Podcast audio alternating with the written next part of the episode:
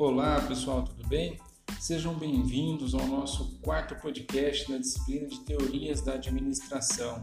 Pessoal, nesse podcast a gente vai fazer um pouco diferente, tá? Eu vou fazer a abordagem de algumas teorias, é, sempre relacionando com o nosso dia a dia na prática da administração, é, e depois vou fazer um breve fechamento de alguns pontos importantes de cada uma das teorias que a gente discutiu. Uh, então, para a gente começar nosso nosso bate-papo, é, a gente tem que fazer uma, uma breve é, distinção das teorias e vamos tentar separar elas em dois grandes grupos. Vai ficar muito mais fácil a gente entender de estratégia a partir disso. A gente tem que começar a pensar nas teorias iniciais da administração é, que estavam voltadas ao ambiente interno da empresa, né? É, principalmente na eficiência e na estrutura. Então, quando a gente pensa nessas primeiras teorias, a gente tem que levar em consideração que elas não estavam pensando no ambiente externo. Né? Algumas delas, muito menos, pensavam que existia um ambiente externo, como, por exemplo, a teoria científica, né? que a gente viu que ela estava preocupada é, com a prática do operário. Né? Como que eles, é, os operários poderiam produzir mais? Quais seriam as ações que deveriam ser tomadas para uma maior produtividade e uma maior eficiência é, no desenvolvimento das atividades. É, então, eles buscavam pela eficiência, controlando tempos e movimentos, é, através da linha de montagem, através de uma remuneração variável, por exemplo, né? quanto maior a produção, maior o retorno, é, e também na estrutura da empresa, né? como que a empresa poderia desenvolver uma certa estrutura em que favorecesse o desenvolvimento das atividades de uma forma mais eficiente. Então, esse é o primeiro grupo né? que a gente considera teoria científica, considera Fayol na escola clássica é, e também a, a, a, burocracia. É, num outro ponto, né, no segundo grupo de teorias, a gente tem que levar em consideração as teorias que começaram a perceber que uma empresa ela não está sozinha, né? ela não, não pode ficar olhando só para dentro, porque existem fatores além dela que podem influenciar no desenvolvimento das suas atividades. Então a gente começa, através da, da, da teoria de sistemas, é, a perceber isso, né? que uma empresa é um sistema e por ser um sistema ela está constantemente interagindo com o ambiente externo. E depois dessa teoria, a teoria da contingência ela vem trazer né, da continuidade nessa percepção, é, onde a empresa ela de fato depende do ambiente externo e, e aí a, a teoria da contingência ela vai um pouquinho além e diz que é, para uma organização tudo é variável, né? É, tudo depende. Então, para você definir a estrutura de uma empresa, por exemplo, você deve fazer isso em resposta ao ambiente que a empresa está inserida, né? E não o contrário. Então, você não tem que começar olhando para dentro da empresa para depois atender as necessidades do ambiente. Você começa do contrário. Você começa atendendo as necessidades do ambiente pensando nessas necessidades para depois você estruturar a organização e montar ali, por exemplo, a sua estrutura hierárquica, a sua forma de trabalho.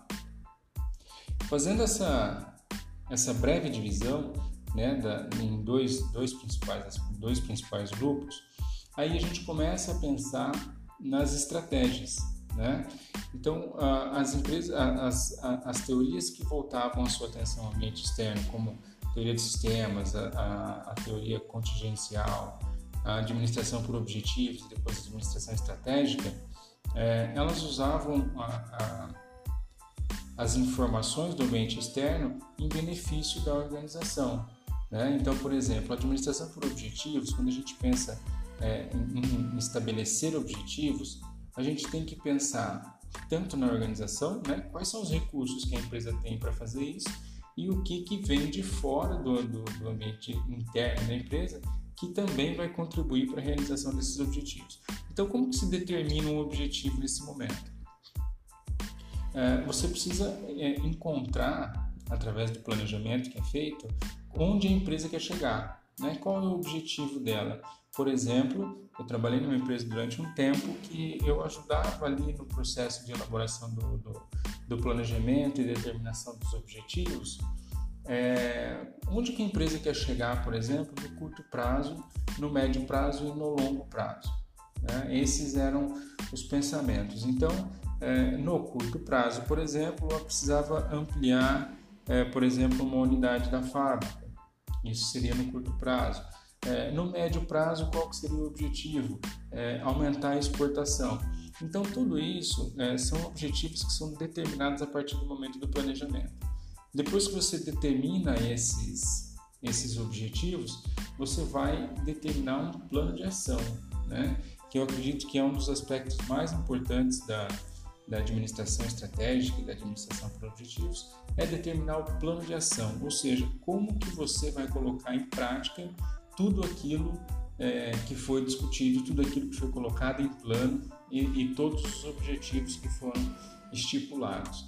A partir desse momento você vai determinar esse plano, né? Como que você vai fazer isso? A hora que você coloca isso em ação, é, automaticamente você precisa de uma, de uma prática de controle, onde você vai tentar identificar se de fato você está atuando em prol daqueles objetivos que a organização é, determinou ou se você está desviando do caminho. Então a gente fazer isso com certa frequência, principalmente na determinação ali das ações, né, que é onde você vai realmente colocar a mão na massa é, para e criar mecanismos para chegar até os objetivos. É, um ponto importante quando a gente está falando de estratégia e objetivos, quando você determina o objetivo onde você quer chegar, você vem para o plano de ação. O plano de ação em si é, vai determinar como que você vai fazer para chegar até esses objetivos. E a gente pode pensar nisso a partir da administração estratégica. A administração estratégica tem várias ferramentas que a gente consegue analisar, mas tem alguns pontos, alguns pontos importantes que a gente deve levar em consideração. É, quando você determina uma estratégia, um ponto a ser atingido, é, você tem que levar em consideração aquilo que a empresa tem, né, o ambiente interno da organização e também o ambiente externo, ou seja, quais serão as influências que essa empresa vai sofrer no decorrer da implementação das suas ações e dos seus planos. Né? Então, no ambiente interno, a empresa vai fazer uma análise daquilo que ela tem de forte e aquilo que ela tem de fraco. Né? Então, como a gente já, já vem falando na, nas aulas anteriores, é, a gente precisa analisar o ambiente interno. O ambiente interno analisa através da matriz SWOT, como se fosse um diagnóstico, né, que é uma das primeiras etapas é, da implementação de um processo estratégico. Então você vai fazer um diagnóstico, ou seja, vai identificar a realidade. Você precisa é, compreender a realidade que você está inserido para depois tentar propor algum tipo de mudança. Então você vai fazer uma análise do seu ambiente interno, ou seja, quais são os pontos fortes e quais são os pontos fracos que essa empresa tem. Né? Então você vai fazer um, passar um pente fino e tentar identificar em cada um dos setores quais são a, as vantagens e desvantagens, é, pensando na organização como um todo. Né? A estrutura da empresa é boa, ela proporciona, por exemplo, a inovação, a proatividade, as mudanças de forma mais rápida, é, os colaboradores, né, eles são é, capacitados, eles têm experiência e competência para desenvolver as atividades e atingir os objetivos que se espera. Os maquinários são é, de última geração, são adequados para a realização das atividades. Então, to todas essas perguntas devem ser feitas para tentar levantar e fazer um diagnóstico é, dos pontos fortes, por exemplo, e, e, pontos fracos da empresa. Quando você faz isso, é, você vai separar, né? Você precisa separar em dois blocos ali. Quais são os pontos fortes e quais são os pontos fracos. Ok, essa é a primeira parte. Depois disso, você precisa fazer o mesmo processo é, para compreender o ambiente externo. Né? Quais são as ameaças e as oportunidades. Né? Aí a gente não fala nem de ponto forte nem de ponto fraco. De ponto fraco. A gente fala de ameaças e oportunidades. O que, que são as, as ameaças? É, são fatores externos à empresa que podem impactar de forma negativa o desenvolvimento das ações dessa empresa.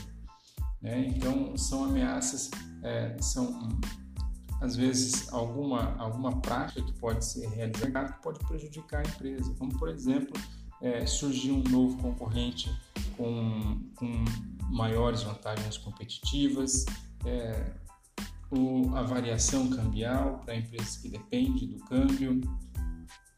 É, a pandemia, por exemplo, né, é uma ameaça, porque ninguém espera, ninguém esperava por isso e surgiu trazendo algum tipo de dificuldade para as organizações. Então essas são algum, alguns, algumas é, é, ameaças que podem surgir para uma organização. Então você precisa é, elencar elas, né? Quais são as principais ameaças que podem impactar o meu negócio? É, e da mesma forma você vai fazer com os aspectos positivos, né? pensando em oportunidades.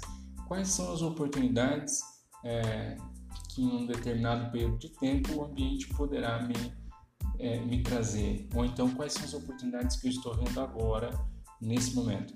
É, então você pode pensar, por exemplo, em empresas que deixaram de existir, por exemplo, é, uma possibilidade de fusão ou aquisição de uma empresa, novos segmentos de mercado, novos nichos de mercado. Então, isso são oportunidades que você deve identificar também como se você estivesse fazendo um diagnóstico.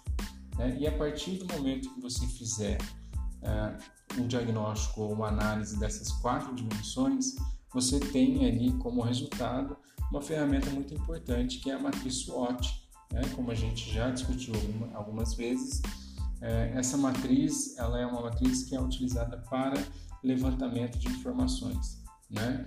Mas aí, aí quando você consegue realizar essa análise e levantamento dessas informações, você precisa passar para um próximo passo, né? Que eu considero um dos pontos mais importantes, assim como as pessoas que né, já tivemos a oportunidade de trabalhar juntos, também consideravam como um dos pontos mais importantes, que é o momento em que você determina o plano de ação, né? como que você vai agir. Tem uma ferramenta chamada 5W2H, que ela é bastante utilizada no meio organizacional, né? principalmente nessa etapa de desenvolvimento ali, de estratégias e ações que devem ser tomadas para o atingimento do objetivo geral da empresa. É, então, nesse momento, quando você determina um plano de ação, essa ferramenta 5W2H, é, você tem alguns pontos que você precisa identificar. Né? Primeiro, qual é o problema que você vai precisar resolver? Depois, como que você vai fazer isso? Né? Aí seria a ação propriamente dita. Como que você vai fazer para atingir aquele objetivo, para resolver aquele determinado problema? Ah, quem vai ser o responsável por isso. Né? Aí você pode colocar o setor vai ser responsável por isso ou uma pessoa específica. Né? Normalmente são os setores. Né? Você determina, oh, o setor de marketing vai ser responsável por isso. Mas muitas vezes também você pode indicar uma pessoa responsável, porque quando você é, nomeia uma ação né, com um indivíduo, uma pessoa responsável, ela vai se comprometer muito mais é, na tentativa de implementação daquela ação e resolução do problema. Tá? Então vai ser muito mais prático é, se você conseguir identificar uma pessoa que possa ficar responsável. Ah, você também vai identificar quando você vai fazer isso, ou seja, o prazo. Qual é o período que você vai fazer, vai implementar determinada ação. Então, quando você faz isso, você é, se compromete com, em realizar as atividades dentro de um período aceitável. Né? Porque se você não determinar um prazo para realizar as atividades, pode ser que no, no, longo prazo você se perca, a tua equipe se perca, é, porque vão surgir outras ações, outras coisas para serem feitas, e se você não estiver atento com aqueles prazos, pode ser que é, você acabe perdendo de vista é, aquelas ações. Uh, um outro ponto importante dentro do plano de ação é, diz respeito ao valor, né? o quanto, quanto que isso vai me custar, né? porque a gente sabe que dentro de uma organização, é, seja ela de fins lucrativos ou não, a gente sempre tem que levar em consideração o quanto, né? Por quê? Porque a empresa vai despender de algum valor, de algum recurso é, para conseguir implementar uma ação. Ah, mas aí você pode estar se perguntando, né? Tudo bem, mas e aquelas ações em que não é necessário adquirir nenhum bem, não é necessário comprar nenhum maquinário? É, como que eu posso fazer a relação ou a identificação dos custos? É, você vai fazer isso através, por exemplo, da hora de trabalho. Né? Então, toda ação vai demandar um grupo de pessoas para realizar. É, e com essas pessoas, você vai ter que considerar a hora de trabalho delas, por exemplo. Né? Então, se é uma ação que, que você vai fazer só um estudo, uma análise de viabilidade, por exemplo, é, um, um, um, diagnóstico, um levantamento é, de possíveis mercados a serem atingidos.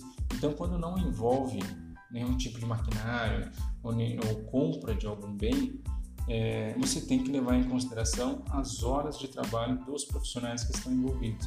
Então, isso vai gerar um custo. Né? É um custo indireto, porque aquelas pessoas já fazem parte da empresa, considerar, mas elas já trabalham com a gente, então não é necessário fazer isso. É importante fazer, tá? É importante fazer e identificar sim quanto que vai te custar, é, se for relacionado principalmente ali a horas de trabalho, quanto que isso vai custar para a empresa para tentar implementar essa ação, né? Porque muitas vezes, eu já vi isso acontecer algumas vezes, em que a empresa deixa de realizar a ação em si porque o custo é muito elevado, né? Por exemplo, às vezes vai resolver um problema, aí você monta um plano de ação para a resolução daquele problema, né? Só que aí é, você identifica que para você conseguir sanar os problemas que você se propôs, vai ficar muito caro, né? Para a empresa não vai ser viável. E esse problema da pós resolvido, ele não vai te trazer nenhum retorno, né? Ou o retorno que ele vai te trazer não vai ser satisfatório. Então você acaba deixando isso, né? Você não faz justamente pelo peso financeiro que pode ter determinadas ações. Né? Então você tem que levar em consideração, tem que ponderar muito bem quando for é, determinar os planos de ação de uma empresa, é, quais são as suas, a, a, qual é a capacidade financeira dessa empresa para a implementação desses planos. Né? Tem que estar muito bem casado, porque é, se por acaso você chegar na metade do caminho e estiver já implementando ali o plano de ação e identificar que você não consegue mais arcar com o custo daquela ação, o prejuízo que você pode ter é muito maior do que se você não tivesse nem iniciado todo o processo. Tá? Então, é, quando você realiza o, o análise SWOT antecipadamente para identificar quais são os seus, os seus, pontos fracos, seus pontos fracos, pontos fortes, oportunidades e ameaças do mercado, é, você vai pegar cada um desses pontos que você identificou e criar um plano de ação para isso. É, mas ao mesmo tempo você tem que levar em consideração sempre é, a, a, estrutura, né? a capacidade da organização. Será que a empresa vai ter condições de levar esse plano de ação adiante? Né? Será que a organização vai ter a quantidade de pessoas necessárias para a implementação dessas ações? Ok, então identificou tudo isso e deu certo, você começa a implementar essa ação, né? dentro daquele prazo, daquele período que você determinou enquanto estava elaborando o plano de ação. A partir do momento que você começa a implementar, é, você automaticamente começa o processo de controle da execução, né? que o processo de controle ele é feito sempre. Né? Você, é, na etapa de planejamento, você faz o, o análise e controle, mas no processo da execução é que fica mais fácil de você visualizar a necessidade e a importância da, da etapa de controle, né? Porque muitas vezes você pode estar realizando, implementando uma estratégia ou uma ação específica é, e ela não está saindo como planejado, né? Você está percebendo que o teu plano está diferente do que aquilo que está acontecendo. E como que você poderia fazer isso se você não tivesse um mecanismo de controle? Eu acredito que não seria viável, não seria possível fazer isso, né? Porque quando você faz o processo de controle da implementação de um plano, por exemplo, é, você está sempre comparando ah, aquilo que foi planejado com aquilo que foi realizado. Né? Então, quando a gente fala de custo, por exemplo, é, você está na metade de uma ação, implementando uma ação. E aí você tem lá um valor de, por exemplo, mil reais para aquela ação. E você está desenvolvendo a metade dela, né? ela não está 100% pronta. Mas você chega na metade da ação e tem lá é, o teu, teu gasto já de mil reais. O que, que isso significa? Significa que todo o dinheiro que você tinha para uma determinada ação, você já gastou né? Então você ficou sem o recurso que você precisava para realizar as demais atividades. Então você prejudicou de certa forma o teu plano de ação por falta de controle. Então você precisa sim necessariamente fazer um controle do seu plano de ação. É, quando você estiver implementando, então você vai fazer essa análise, esse controle e vai fazer o ajuste que for necessário, tá? Porque uh, não, não importaria muito, ou não teria muita relevância você desenvolver todo um plano, né?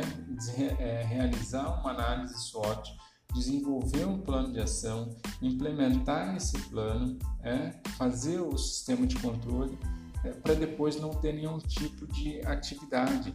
Né? Você identifica um problema e o que você faz? Você simplesmente aceita esse problema? Não, né? O que você faz? Qual é a, a próxima etapa de todo esse processo? A próxima etapa é você tentar reorganizar, é você ajustar o teu plano de acordo com a tua realidade, tá? Porque é importante, pessoal, a gente sempre deixar em, em, é, em uma observação de que todo plano que você realiza, né, o planejamento que você desenvolve, o planejamento estratégico que você desenvolve, é, ele não é estático, né? Ele não é travado. Então você realiza esse planejamento, mas não significa que ele tem que ficar daquele jeito sempre e todas as suas ações têm que se adequar àquele plano. Você no decorrer do processo pode identificar que é mais importante, é mais viável você fazer algum tipo de ajuste no teu plano. Para quê? Para que ele consiga ser realizado, né? Senão, como no exemplo anterior que eu usei, é, você pode às vezes estourar o teu orçamento e aí se você não fizer nenhum ajuste, o que, que você vai fazer? Você vai largar a mão do, do, do teu plano de ação por conta desse erro ou você vai tentar adequar todo o teu orçamento para a tua nova realidade, né? Isso é o mais sensato. Então, todo plano de ação você deve sim fazer uma reavaliação constante para verificar se você está de acordo com aquilo que foi planejado e se o que foi planejado está de acordo com a organização. É, porque tem os, os níveis de planejamento, como a gente já discutiu, mas só para fazer um, um breve apanhado, é, então nos níveis de planejamento, quando a gente está falando de um planejamento estratégico, a gente está falando de longo prazo. Né? E longo prazo, o que é longo prazo para você? né? um ano é longo prazo, dois anos, cinco anos, dez anos, é, vamos considerar cinco anos, tá? Normalmente, o planejamento estratégico a gente pode considerar longo prazo, cinco anos.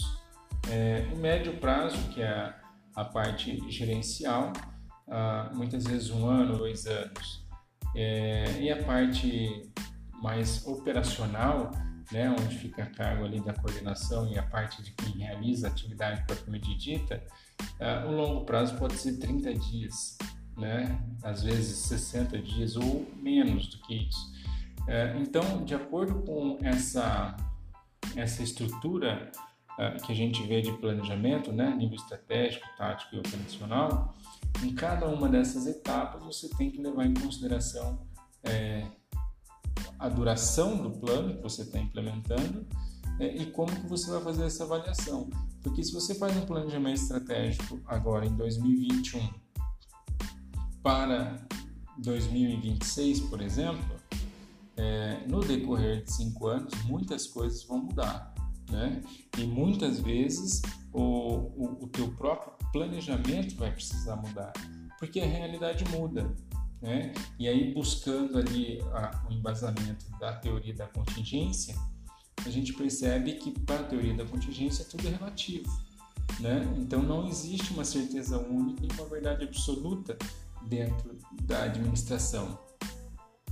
Então, é necessário que você faça uma avaliação e leve sempre em consideração o que, que o ambiente está te trazendo.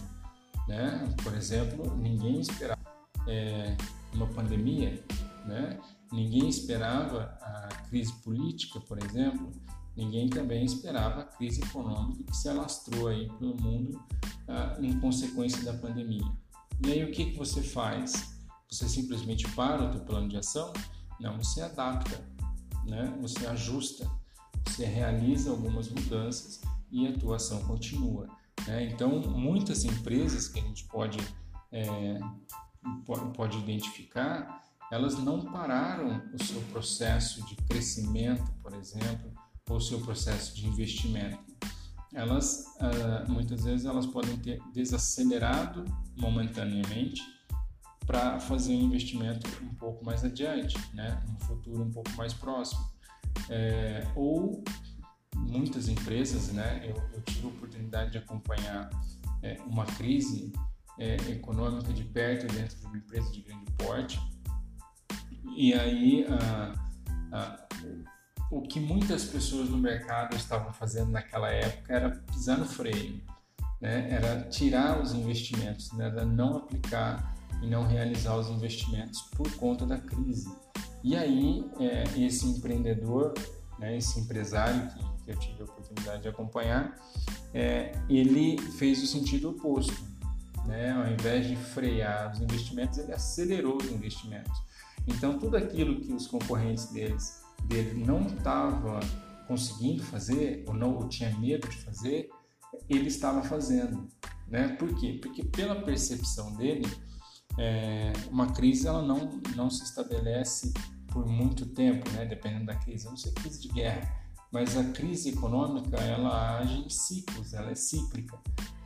E aí, a partir disso, dessa, dessa compreensão da realidade do mercado, ele acelerou os investimentos enquanto a grande maioria estavam freando.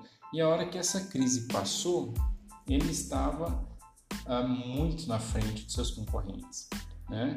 Então isso a gente vê uma, né, é claro que é uma ação administrativa da capacidade dele de tomar decisões e assumir riscos, é, mas também da percepção que ele tinha de que aquele, aquela variação do ambiente externo, aquilo ia voltar ao normal. Então, ao invés de travar e parar as operações, ele simplesmente acelerou e fez todo o investimento que podia fazer, enquanto ninguém queria fazer mais investimento porque estava com medo e com receio da crise que estava instalada.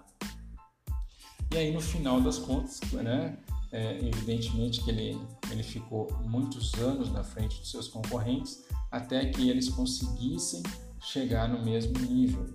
Tá? E isso trouxe uma vantagem competitiva para ele é, incrível. É, então, o, o que, que a gente pode compreender dessa, desse exemplo?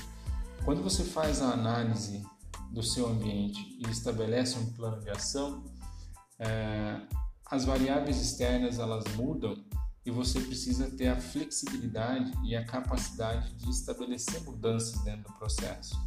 Né? Que a, a capacidade de sobrevivência de uma organização está justamente na sua capacidade de adaptação da realidade né? onde é, se você não tiver essa capacidade de adaptação, fatalmente a empresa poderá passar por dificuldades. E como que você faz essa adaptação? Como que você cria essa cultura de adaptação da empresa? Você precisa fazer o controle das ações que são feitas.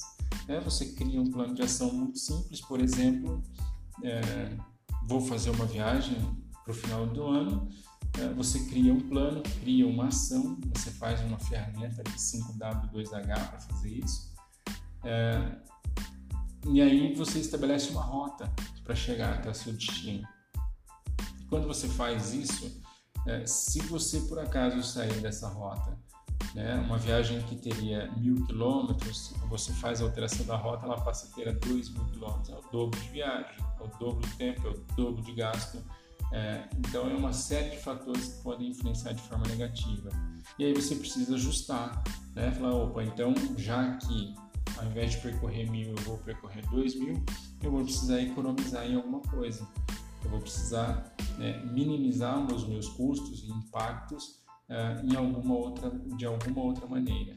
Né? Então, essa é a importância da gente estabelecer um plano, só que depois é, realizar de forma constante durante todo o processo de desenvolvimento e aplicação do plano, a gente tem que fazer o processo de controle, né? O controle para que você consiga fazer as adaptações. Caso contrário, você só vai implementar é, e se, se, de, se, por acaso se deparar com uma crise, é, o que, que você vai fazer? Né? Você vai ficar parado? Você não vai poder fazer isso. Né? Você vai, às vezes, deixar o teu objetivo de lado naquele momento e vai aplicar algumas outras estratégias, né? aquilo que a gente chama de estratégia emergente, né? Ela não estava no radar, mas aí, de acordo com as necessidades, surgiu ali a importância de uma estratégia emergente e aquelas estratégias que já estavam determinadas, elas passam a, a ficar ali de reserva para a, a aplicação futura. Né? Então, pessoal, o importante da gente perceber aqui a, a administração estratégica, administração por objetivo, é, é a gente conseguir identificar que é necessário determinar um objetivo de de início uh, porque você vai fazer um, um, um estudo, né? Um, um, diagnóstico, e com esse diagnóstico você vai conseguir determinar as ações que serão é, necessárias. Né? Você vai estabelecer uma série de estratégias é, para um determinado objetivo, e é claro que dentre essas várias estratégias que você vai determinar, você vai precisar estipular uma delas, duas delas, para, para a implementação e atingimento dos objetivos. Então, você não vai, de fato, conseguir implementar todas as estratégias. Então, um plano conciso, um plano enxuto e de fácil, de fácil compreensão vai ser muito mais eficiente. E aí uma, uma observação importante que a gente aprendeu ali na teoria, na administração por objetivos, Uh, e isso é importante para o nosso dia a dia, né? Quem nunca aqui trabalhou em uma empresa né, que tinha uh, aqueles objetivos que pareciam impossíveis de serem atingidos, né? O, o, a cúpula da administração determinava que precisava é, faturar tantas vezes mais em um no primeiro semestre e aí a, a, a meta ela acabava se tornando inviável e isso ela tem um efeito negativo, né? um efeito colateral que é, ao invés de você estimular o teu colaborador, você desestimula. É, e isso acontecia com certa frequência na época que eu trabalhava em banco, que era justamente nesse sentido. Né? A meta era tão alta ah, que já na largada o pessoal desanimava. Né? A equipe é, não estava estimulada a correr atrás dessa, dessa meta porque já sabia que era uma meta praticamente impossível de ser atingida. É, então, a partir disso, é importante estabelecer é, objetivos viáveis, objetivos é, palpáveis, objetivos que o teu, a tua equipe, o pessoal que trabalha com você ou até você mesmo consiga atingir. Né? Caso contrário, é, não vai adiantar realizar nenhum plano de ação, nenhum planejamento estratégico, se a equipe não acreditar que aqueles objetivos podem ser atingidos. E como que você pode fazer isso? Através da alta administração. Né? O envolvimento da alta administração nesse processo ele é crucial. É, e aí vem a, a ideia de liderança, né, que a gente discutiu na, na teoria das relações humanas, a ideia de liderança é, para fazer com que o colaborador tenha o engajamento necessário é, na, na, no desenvolvimento das atividades. Né? E também é, a capacidade do líder em estimular as ações das pessoas, né? compreender quais são as suas necessidades, as suas fraquezas e impulsionar a atividade das pessoas para que a empresa atinja os objetivos. Né? Esse seria o papel ideal de líder dentro da empresa, né? compreender é, encontrar as, as, as, os aspectos fortes e também os aspectos fracos de cada colaborador e tentar estimular ali para que ele consiga desenvolver melhor as suas atividades. Né? Então, dessa maneira, você consegue fazer, é, implementar, compreender e implementar é, as estratégias organizacionais. E o que, que a gente pode, pessoal, é, tirar da, dessa disciplina, né, que tem várias teorias. A gente viu que tem ali nos primórdios da administração as teorias que deram embasamento para o surgimento de novas teorias, né? Ah, assim como as teorias mais modernas que o nosso material didático traz, além de outras várias teorias que a gente não, é, não, não trouxe no nosso material. Mas uh, qual é a importância da gente compreender essas teorias. A partir dessas teorias, a teoria nada mais é do que o reflexo da prática, né? É, porque assim, a, a, partir do momento em que você consegue compreender aquilo que já foi feito anteriormente, é, compreender aquilo que se estabeleceu como método, né, como ciência, é, e o que, que você pode utilizar a partir disso.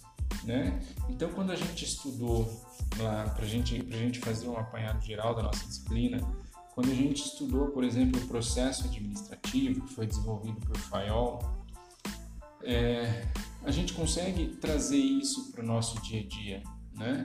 É, quem não faz, quem não desenvolve o processo administrativo dentro da sua casa, por exemplo, ou dentro de uma organização, independente se você está no, no, no, cargo de, de, de, liderança ou não, né? num cargo de gestão ou não, é, você vai estabelecer essas etapas, o planejamento das suas atividades, a organização das suas atividades, e o controle que você tem que ter sobre elas.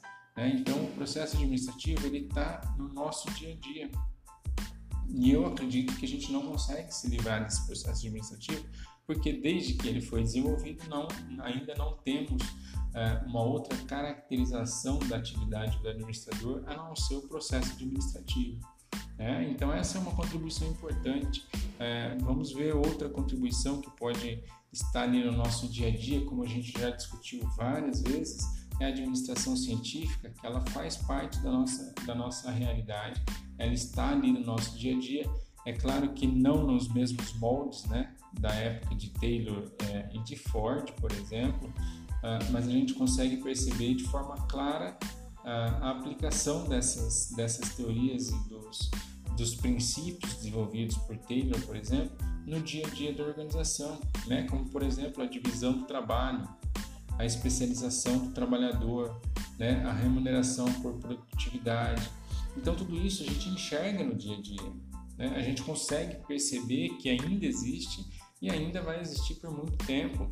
A administração burocrática, por exemplo, que existe, é, recebe várias e várias críticas é, pelo excesso de formalismo. Ah, de formalidades das atividades, etc., é muito difícil você conseguir imaginar uma organização que não tenha esse tipo de, é, de formalização.